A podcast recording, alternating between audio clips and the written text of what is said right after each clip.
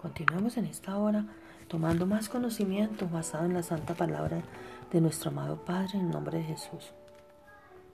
Yo les perdonaré, su iniquidad y nunca más me acordaré de sus pecados. Jeremías 31-34.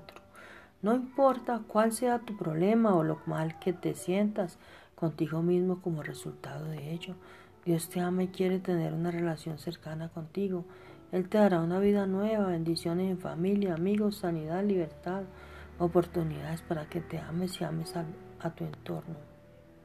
Cuando pecas puedes arrepentirte y recibir el perdón cuando Dios te muestre algún pecado en tu vida, simplemente esté de acuerdo con Él y asómbrate por su bondad. Dios no solo nos perdona, sino que promete olvidar nuestro pecado.